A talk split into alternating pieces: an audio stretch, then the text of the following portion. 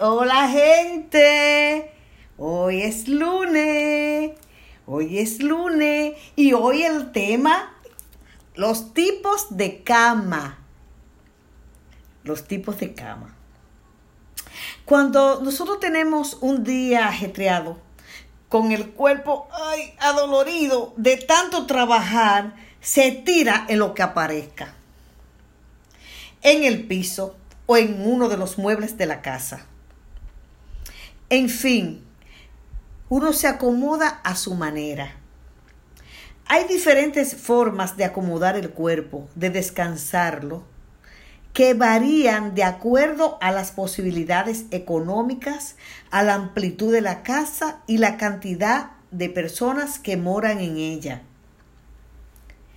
Las hamacas, por ejemplo, se usan en nuestro país para reposar y como elemento decorativo, pero en otros lugares se utilizan para dormir, principalmente donde existen islas que viven los indígenas. Y déjeme decirle que hay hasta hamacas, utilizan hamacas matrimoniales, eh, que de ado que duermen. El catre es otro recurso, bastante cómodo, es convertible y está confeccionado de un material fuerte. Normalmente es utilizado por los organismos que trabajan en operaciones de desastres para de vez en cuando echar una pavita. Ustedes saben lo que es una pavita. Es acotarse por 5 o 10 minutos, barajar un chin para, para descansar el cuerpo y de una vez activo rápidamente. El canapé se usó por mucho tiempo y su lugar era la sala o la terraza. Aparentemente era de lujo, pero en realidad se usaba por si acaso llegaba una visita. De paso. ¿Qué significa de paso? Bueno, que esa persona eh, le cogió la hora y a lo mejor hay toque de queda. No, no, no. Eh, quédate, quédate, quédate aquí a dormir, fulanita, quédate aquí. Tú duermes ahí en la sala, en un canapé. El sofá cama lo sustituyó. Y es una forma de que la visite. O sea, de, o sea, e, el sofá cama viene siendo algo como secreto. Que la visita no se dé cuenta que tiene la función de cama, el mueble o el sofá. Porque si no, se quedan de un día para otro. La cama colombina fue otra que tuvo su historia.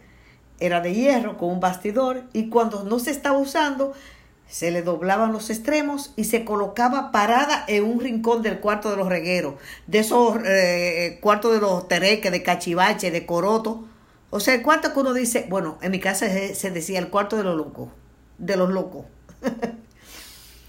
la cama sándwich sustituyó a la colombina porque utilizaba mucho menos espacio y no se cogía tanta lucha, ya que en la noche se abría la sala, naturalmente, espérese, después de que, eh, de que el novio de la muchacha se iba, o sea que ya habían comido gallina, y en la mañana se cerraba. Todos los no, todas las noches era lo mismo, el mismo ritual. También estaban presentes las camas tipo semicolonial, colonial y tipo Hollywood. Esta última traía en el espaldar dos gavetas pequeñas y un espacio, un espacio para, de cada lado de la gaveta para poner libros. Y los camarotes todavía se usan en las instituciones militares, en alojamientos donde hacen retiros y en villas olímpicas cuando celebran juegos eh, internacionales que vienen varios países y así por el estilo y hace varios años se modernizaron y son los mejores aliados de las habitaciones infantiles. Todas, bueno, no le voy a hablar de la, del, del, Boss Spring, nada de eso, porque eso es lo que uno está usando ahora, ¿eh? Déjeme decirle, eso es lo que uno está usando. Ah, pero también le tenía que decir del colchón de guata, pero eso va a ser en otro, en otro espacio del colchón. Bueno, todas estas camas tenían bastidores. No, pero mire, yo le voy a hablar del colchón de guata. Después cuando termine de esto. Todas estas camas tenían bastidores que de vez en cuando había que buscar personas expertas para atesarlos, porque con el peso se flojaban. Recuerdo un atesador que se paseaba por los barrios, bueno, yo lo escuché en Villajuana también, y decía, su pregón decía, Ateso batidores, atesando los batidores, por cinco pesos se lo pongo duro, se lo pongo tieso, por cinco pesos, atesando los batidores. Bueno, existe otro tipo de cama que es para acomodar a los enfermos, para transportarlos del campo al pueblo. Mire que no es fácil, no es fácil bajar, eh, eh, caminar barracón y toda esa cosa con una persona grave, no es fácil.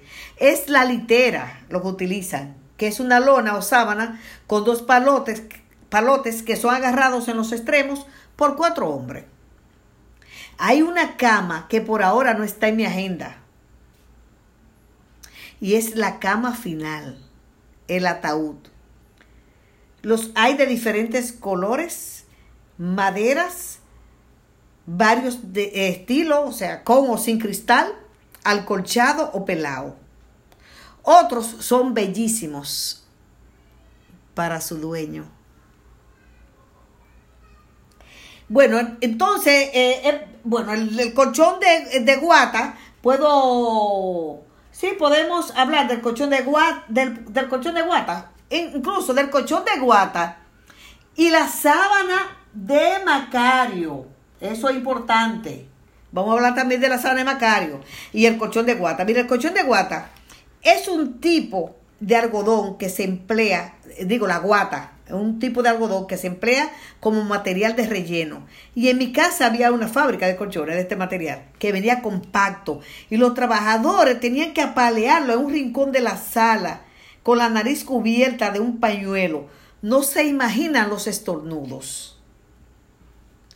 Luego, la guata se echaba y la funda de tela se colocaba arriba de una mesa y se distribuía equitativamente esa guata en, la funda que, que iba a ser en realidad el colchón. Después, con una aguja grandísima y con gangorra, se cosían los bordes de ambos lados y al final se les daban puntadas en los centros, muchas veces poniéndoles botones.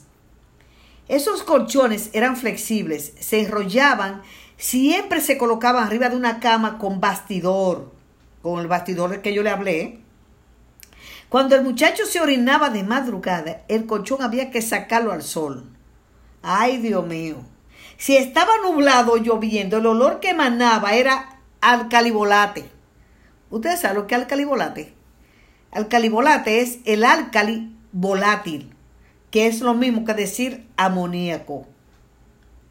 Y déjeme decir otra cosa, muchas veces había mucho hacinamiento, personas que tenían hacinamiento en sus casas y, y, a ese tipo de colchón le caía chinche, popularmente chincha, ¿eh? que es un insecto que chupa la sangre. No sé si todavía están de moda, pero me parece que donde hay hacinamiento, sí, sí hay, hay, hay presencia de estos. Entonces, la sábana de Macario. Estas sábanas eran de un tipo de tela de algodón color crema y mientras más se lavaban, más blancas y tupidas se ponían. En tiempo de frío eran las mejores, se ponían calientitas. Se hacían de los sacos que venían en la harina de trigo. O sea, en los sacos que venían eh, en la harina de trigo. De cuatro sacos se hacía una sábana. La marca más famosa era harina primavera harina primavera. También se vendían unas sábanas a cuadros y varios colores con pajuiles pintados. También se tupían cuando más se lavaban. En la calle Duarte, bueno, venden todavía, venden todavía de pajuiles, pero no tiene la misma calidad que la de antes. Esta, mientras más se lavaban, más se, se destupen se van poniendo transparente.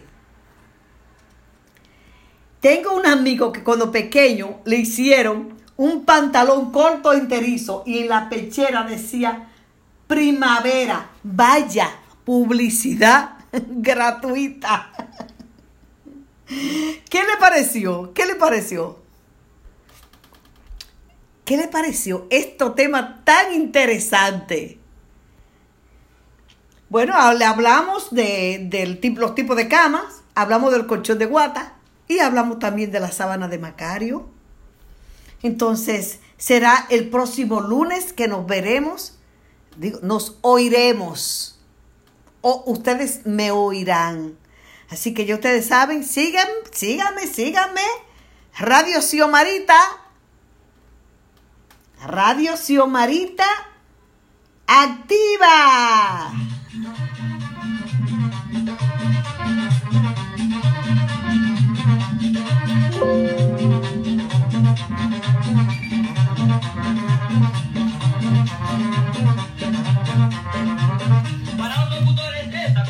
Para los locutores, esta cumbia va.